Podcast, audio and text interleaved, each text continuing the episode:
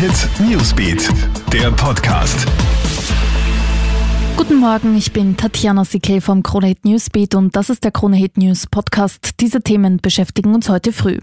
Großer Wirbel um eine FPÖ-Corona-Wahlparty am Simmeringer Engplatz in Wien. Während die anderen Parteien ihre Wahlveranstaltungen absagen oder ins Internet verlegen, lassen sich die Freiheitlichen die Party offenbar nicht nehmen. Videos im Netz zeigen Oktoberfeststimmung in einem offenen Zelt mit zahlreichen tanzenden Menschen ohne Maske und Abstand. Spitzenkandidat Dominik Knepp geht auch fleißig händeschüttelnd durchs Publikum. Das Ganze sorgt jetzt für Riesenkritik. Immerhin hat Wien momentan 4136 aktive Corona Corona-Fälle zu verzeichnen.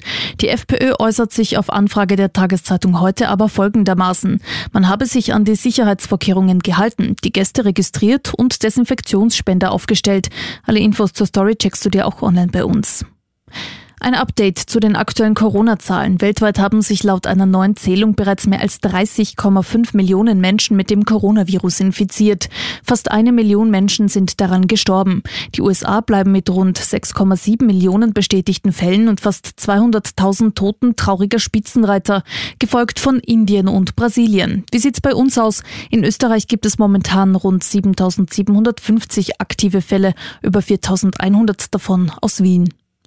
Und heute Abend findet die 72. Emmy-Verleihung statt, allerdings ohne roten Teppich und Stars im Saal. Moderator Jimmy Kimmel führt durch die Gala in Los Angeles.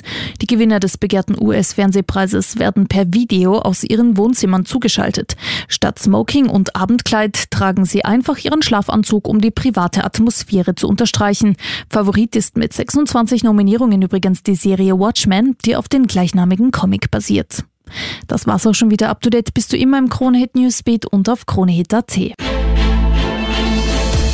Kronehit Newsbeat, der Podcast.